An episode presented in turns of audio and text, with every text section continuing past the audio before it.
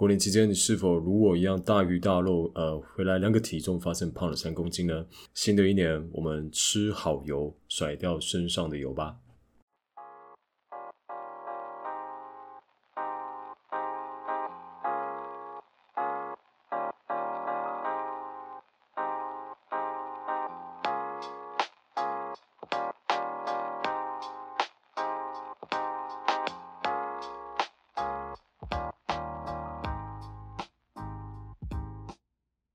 相信大家过年期间的时候，都像法国鹅肝农场里面的鹅一样，疯狂的被妈妈或是阿妈各种花式灌食。那一天吃三餐可能还不够，餐与餐之间还有各式各样的零食，导致你想要忌口可能都没办法。好，没关系，现在年已经过完了，那我们到底要怎么样去甩掉我们身上多出来的油呢？好，那今天呢，我们继续回到《低碳饮食大革命》这本书哦。那首先我们要讨论的是。要怎么样不挨饿又可以减重呢？这应该是所有想要减肥的人都想要知道的事情吧。那如果想要不挨饿减重呢？首先你第一个必须要抛开的是卡路里迷思哦。虽然理论上来讲呢，我们如果吃进去的卡路里呢比消耗的卡路里还要少，那就会造成我们热量赤字，那的确会瘦下来。但我相信所有减过肥的人都知道，减肥其实在对抗的是我们的饥饿感。那当然，我们在这边并不是要说计算自己的 BMR，叫基础代谢率，或是 TDEE，也就是你每天会总消耗的热量。呃，这个方法是没有用的。事实上，当然还是有用，只是你要终其一生都维持这样的习惯，其实是蛮困难的。那所以，我相信很多人都曾经有这样的经验哦。你一开始非常的认真的计算每天的 TDEE。那也非常的遵守哦，就是吃少于 TDE 大概二十帕或甚至三十帕的热量。那也的确有瘦下来，但是瘦下来之后呢，可能又恢复以前的习惯。那你也开始没有在计算自己摄取的卡路里了。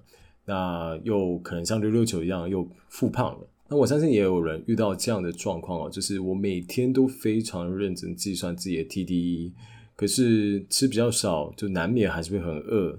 那饿的时候呢，又不小心破戒，然后又在无止境的罪恶感中谴责自己，觉得自己啊，我怎么这么差劲？我明明想要减肥的，但为什么我我又吃了呢？所以啦，其实减肥首要的要素是要怎么样让我们不再那么的有饥饿感。那在讲这个之前呢，我们必须要先谈两个这个重要的肥胖荷尔蒙，应该说跟肥胖有关的荷尔蒙啊。那第一种呢是胰岛素。那这个可能大家比较熟悉。那第二种叫做受体素，哦，又简称瘦素。那我们先从大家比较熟悉的胰岛素开始好了。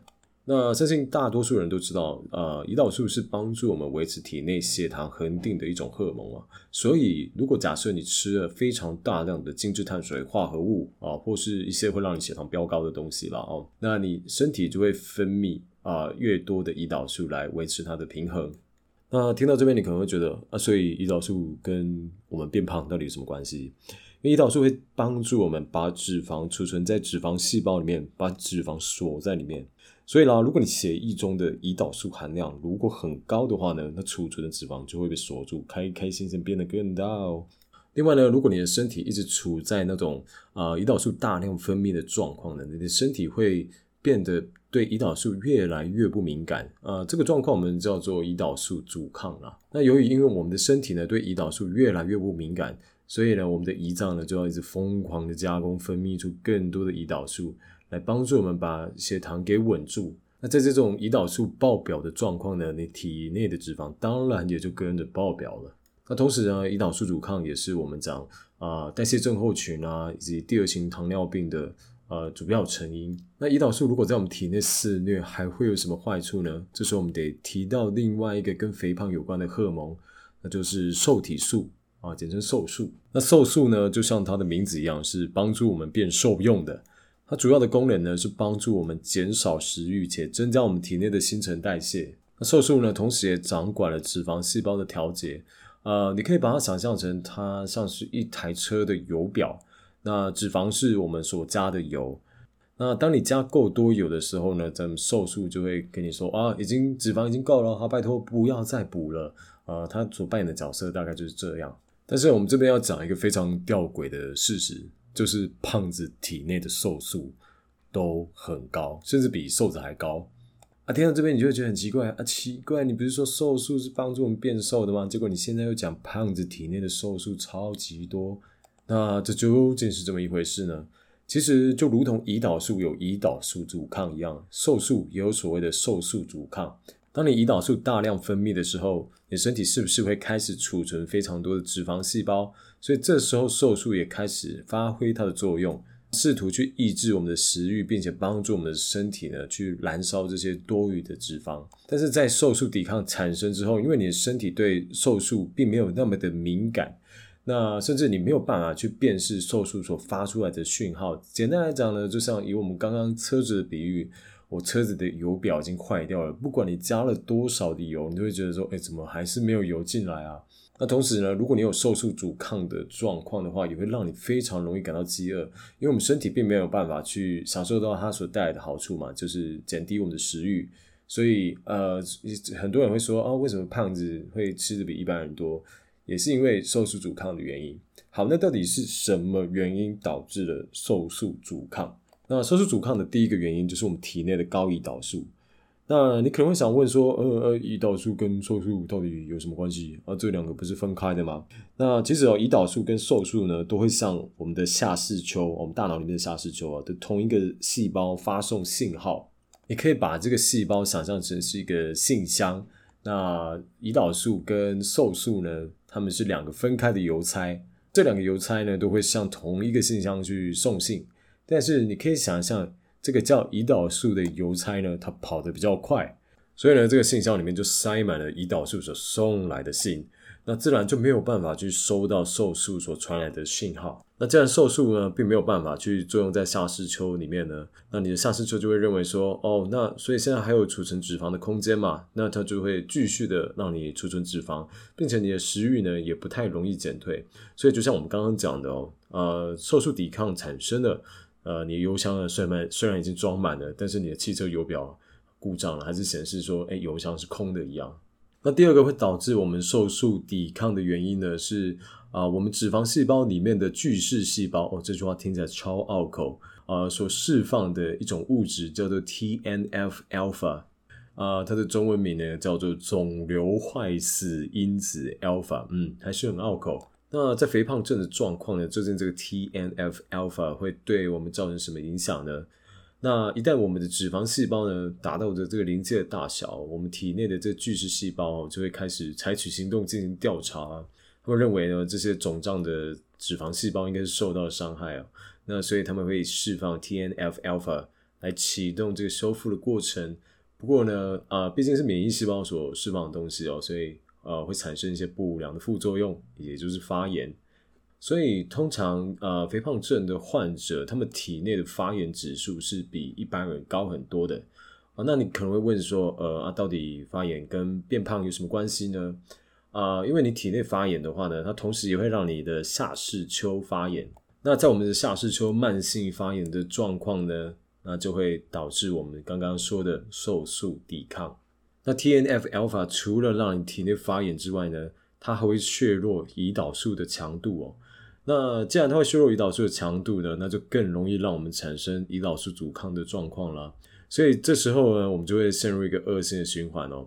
就肥胖让我们身体发炎，那 TNF alpha 升高，那你的下视丘发炎，那导致初步的瘦素抵抗。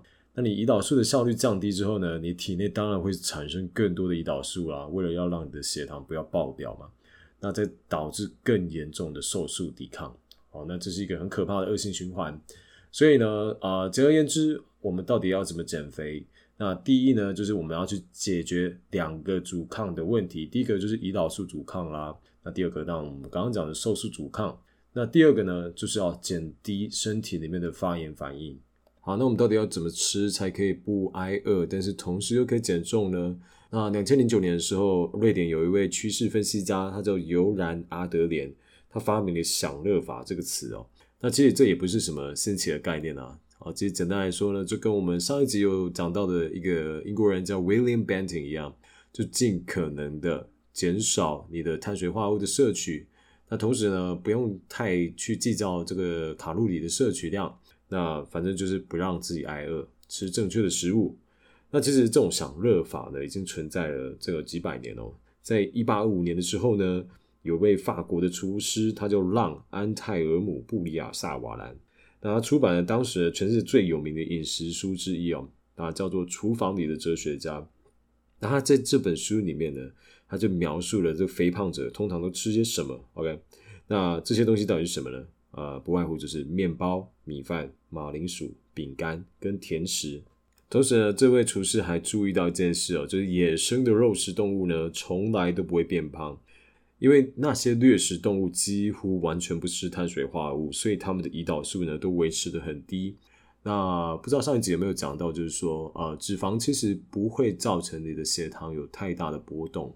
那碳水化合物呢？尤其是精致碳水化合物是恰恰相反，都会让你的血糖直接突破天际啊！除了掠食动物的例子之外呢，我们要讲就是东非的有一一群原住民叫做马赛人。那马赛人他是游牧民族哦，他主要的饮食呢都是吃肉，那以及喝他们的血，听起来蛮可怕的哦。那还有喝牛奶啦，等等等等。那他们的饮食呢，大部分是由蛋白质以及脂肪所构成的，几乎没有碳水化合物。呃，如果你有去 Google 马赛人的照片的话，就是仍然在这个执行这种我们讲游牧生活的马赛人的照片哦，你会发现每一个人都超瘦的。另外，科学家也发现了这些马赛人的身上呢，完全没有这种西方的慢性病，例如糖尿病啦、癌症啦、高血压啦。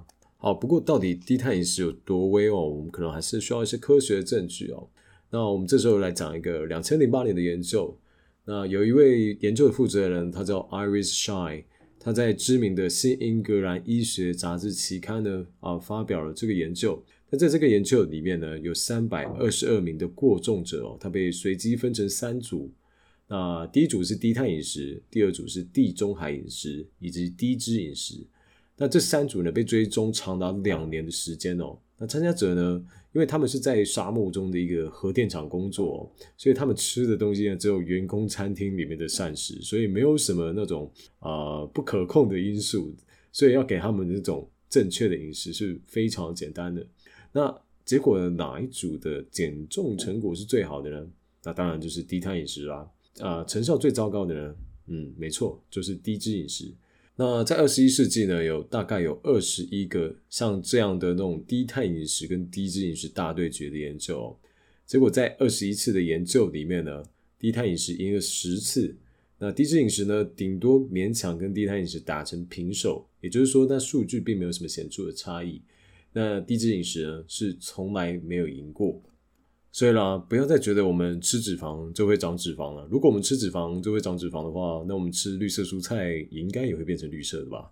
所以总结刚刚我们所讲的，要解决肥胖呢，先解决两个阻抗的问题啊，并且降低你体内的发炎，并且吃正确的食物。那至于卡路里嘛，就先把它抛在一边吧。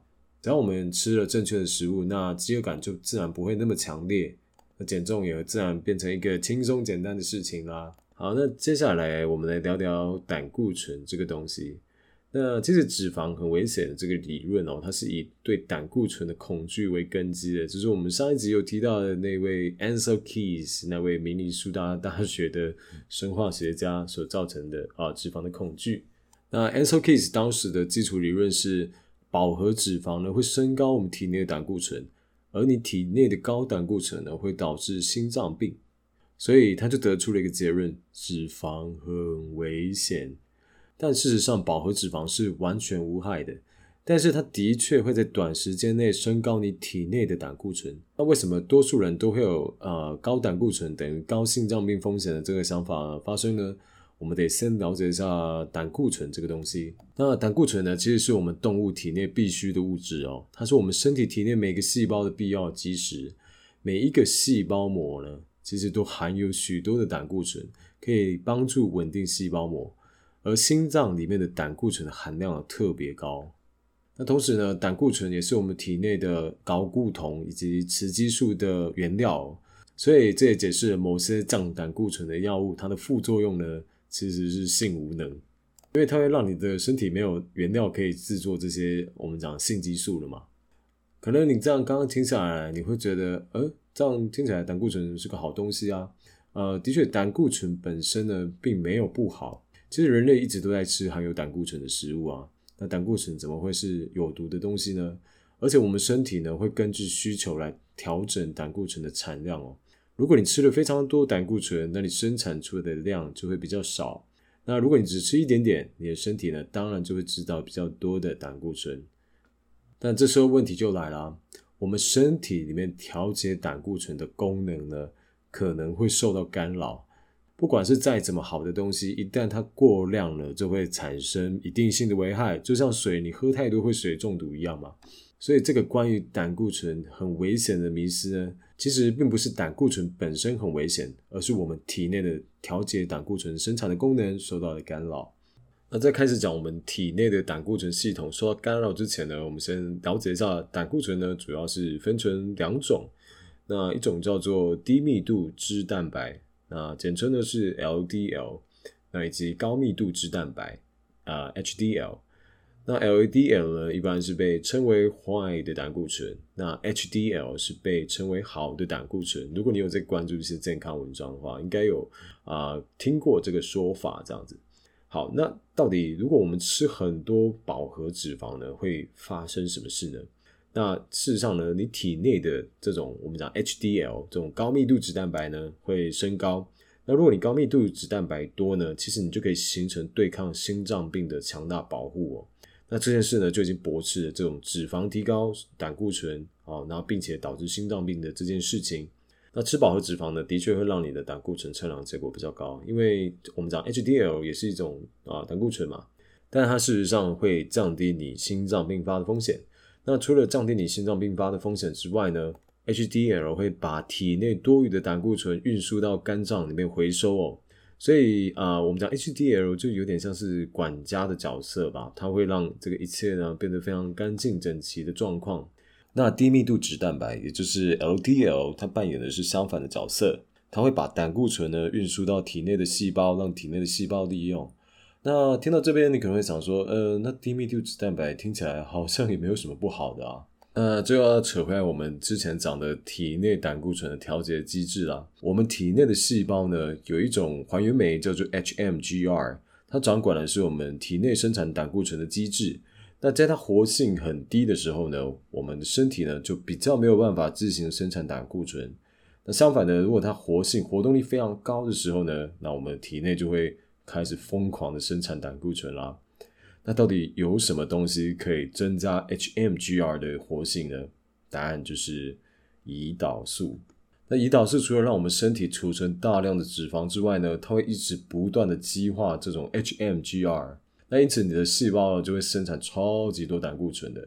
但是我们的身体又不需要这么多，所以呢，我们的身体就不再会从血液去吸收那些所谓的低密度脂蛋白。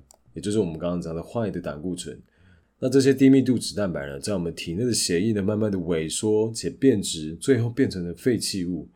其实这些 LDL 本来应该是要去送到啊体内的各个细胞里面做利用的，但是因为我们体内突然增加了非常大量的胆固醇，导致于这些 LDL 不再被需要。那在它们变质之后呢，就会附着在我们的血管内壁啊，然后进而堵塞我们的血管。那所以啊，你说坏的胆固醇真的坏吗？其实是要有一些特定的条件之下，它才会真的变坏。所以，我们其实可以说，胆固醇是一个不危险的东西哦，因为并不是所有的低密度脂蛋白都是危险嘛。我们刚刚讲过，低密度脂蛋白是输送到体内细胞的胆固醇，它其实是一个正常的身体功能。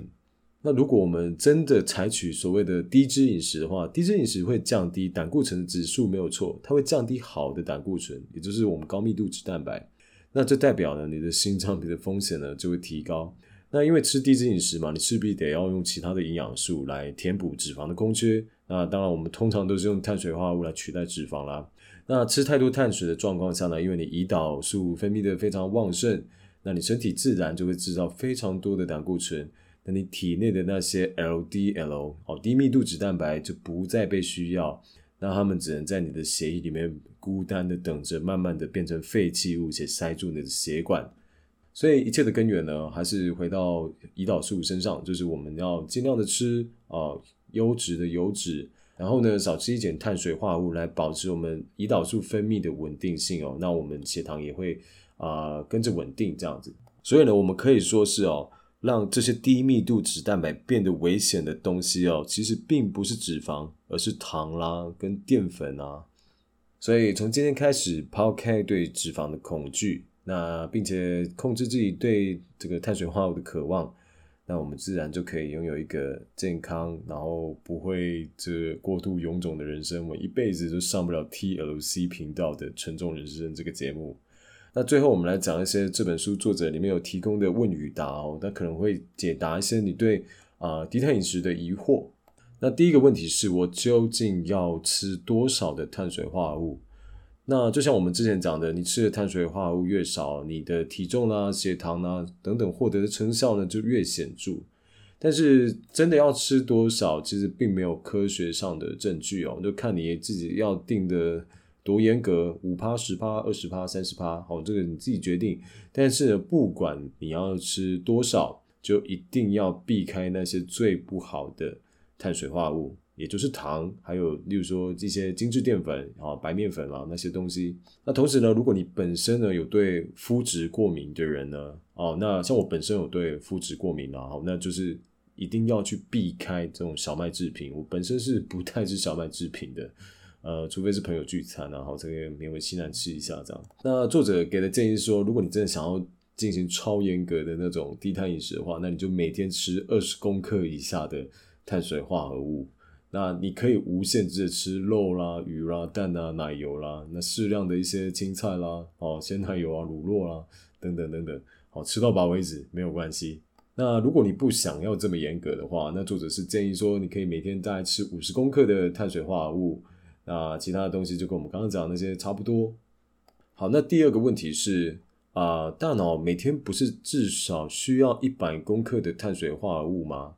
好，这件事情哦已经被证实是一个错误的观念了。虽然有一些营养师啦，我还是坚持相信这个论点。这样的确，如果我们每天吃很多碳水化合物的状况呢，我们大脑每天会耗费大概一百公克的葡萄糖。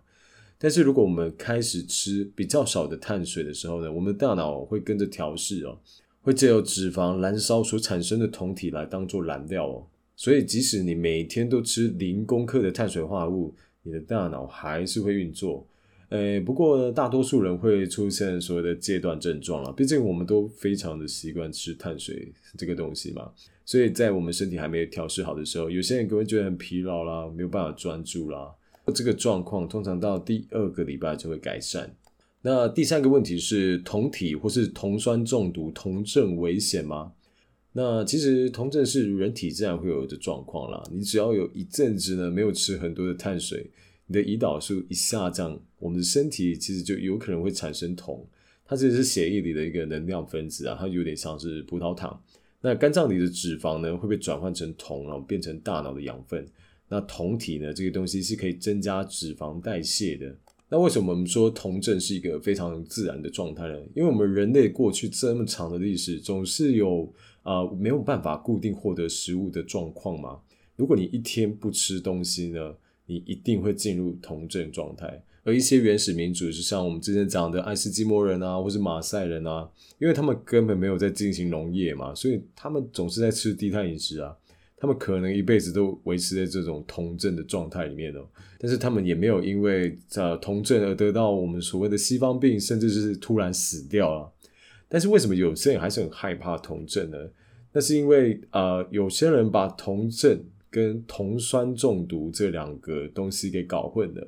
那酮酸中毒呢，它大部分会发生在没有办法自行生产胰岛素又没有注射胰岛素的第一型糖尿病的病患身上。所以，如果假设我们并不是第一型糖尿病病患，我们根本就不用担心酮酸中毒发生在我们身上。那低碳饮食呢？它从来都不会引起酮酸中毒哦，它是恰恰相反的。低碳低碳饮食反而会减少你对胰岛素的需求，而酮酸中毒只会在我们的胰岛素异常缺失的状况下发生。所以啦，请记得酮症跟酮酸中毒这两个是不一样的概念。那下一个问题是：饱和脂肪真的不危险吗？那就像我们之前讲的，它的确是不危险。毕竟我们讲母乳里面只有大概有四点五帕的饱和脂肪，但是有一些不饱和脂肪呢，就不一定了。像例如说，有些植物油里面呢，它含有太大量的这种 omega 六脂肪酸。那 omega 六呢，如果太多的话，事实上它也是人体必需的东西啊。但是它太多的话，会导致我们身体的发炎反应加剧哦。所以也不是说所有的油都是好油，我们必须要去挑对油。但就饱和脂肪而言呢，其实大部分是无害的。那当然了，所有东西过犹不及都是不好啦，就是 摄摄取太多，当然还是会出问题的。那下一个问题是，糖尿病病患可以实行低碳饮食吗？那低碳饮食对糖尿病病患是很好的哦，但是要非常的小心用药，就是我们讲降血糖药了，以防你的血糖巨降哦，那会产生一些危险。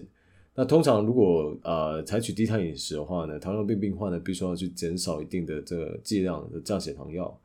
并且一定要跟医生咨询你想要改变的饮食方式哦，千万不要在没有告知他的状况下就哦，那我来试试看哦，然后可能会出问题。好，这样医生才会知道说要怎么样帮助你调整药物的剂量啊，或是给你一些这个呃医嘱这样子。好，那下一个问题是肾脏功能减损的话，可以实行低碳饮食吗？如果假设你的肾功能呢已经受损非常严重哦，例如说你已经啊在洗肾啊。那当然，你会被建议说要避开蛋白质。那除了避开蛋白质这件事呢，其实低碳饮食呢对肾功能应该是不会有太大的影响的。那就有一个研究哦，追踪了六十八名肥胖参加者的肾功能指数哦。那他们被分成两组，其中一组呢是吃高碳饮食，那另外一组呢是吃低碳饮食。那在追踪了数年之后呢，他们发现了其实两组的肾功能呢。并没有什么太大的差异，甚至呢，低碳组还有肾功能改善的趋势。那在全世界各地啊，其实糖尿病是肾衰竭最常见的原因，所以其实低碳饮食呢，啊，对这种减缓升高的血糖啦，其实是有非常棒的成效的，也可能可以间接改善你的肾功能。不过，当然要采取这种饮食方式之前，一样都要跟医师咨询。好，以上就是关于低碳饮食的 Q&A。其实它里面还有非常多问题啦，但是我没有办法一一的去讲，我只挑了几个比较重要的。如果你还有一些问题的话呢，也欢迎你在这个 First Story 的留言栏或是 Apple Podcast 的评论里面啊去提问，或是给我一些意见啊，给我一些反馈都可以。那也非常欢迎你把这一集转贴给一些你想减肥的朋友，或是啊他正在为糖尿病所苦的一些亲友哦。那我相信这集应该对他们会有一些帮助。那最后我想说呢，碳水化合物真的是非常好吃，尤其是甜食。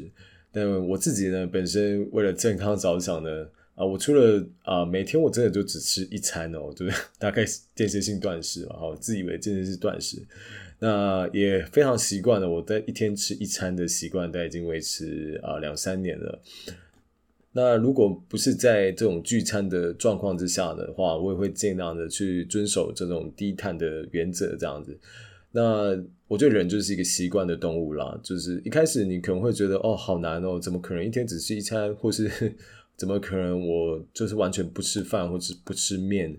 呃，但是习惯了就好了，真的。那这共勉之，希望大家都有这个更健康的人生。好，最后又来念一下听众留言啊。其实你不管呢，在 Apple Podcast 或是 First Story 留言呢，其实我都非常认真的在看。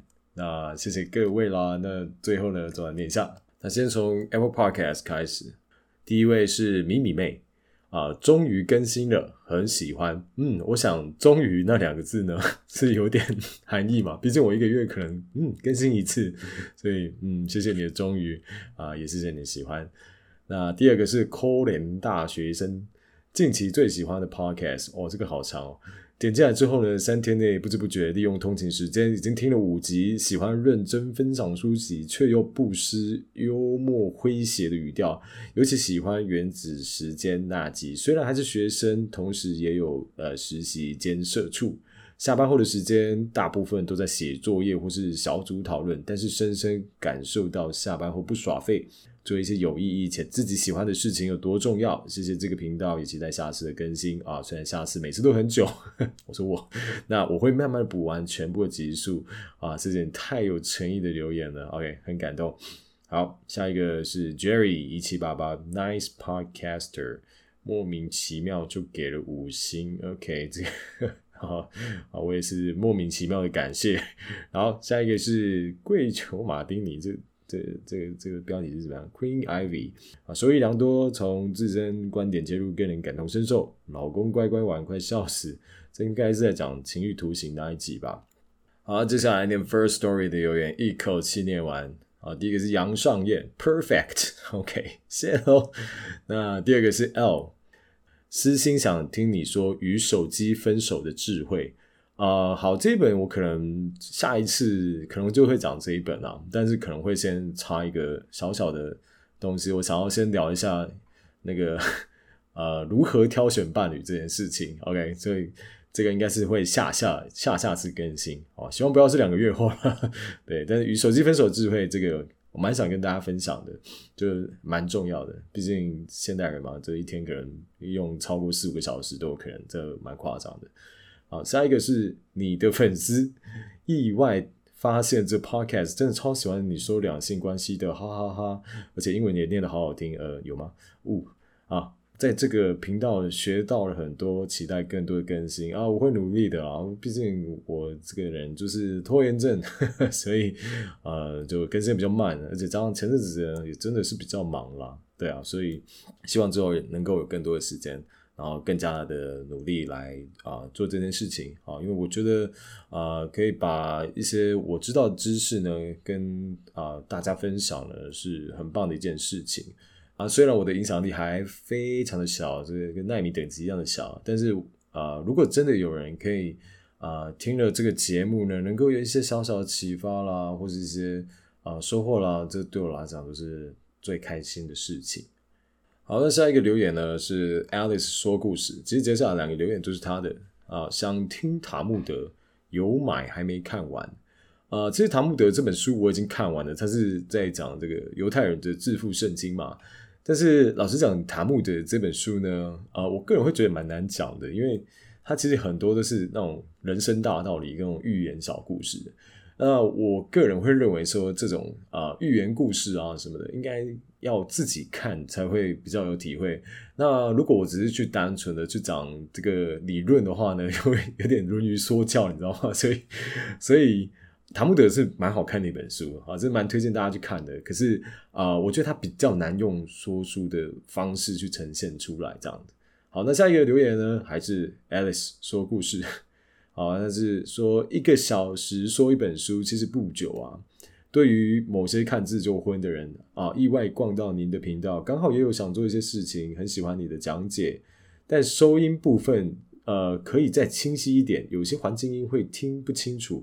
也许我的耳朵太重听，呃，其实不是你的耳朵太重听，是我真的有发现，我前几节录音的音量呢。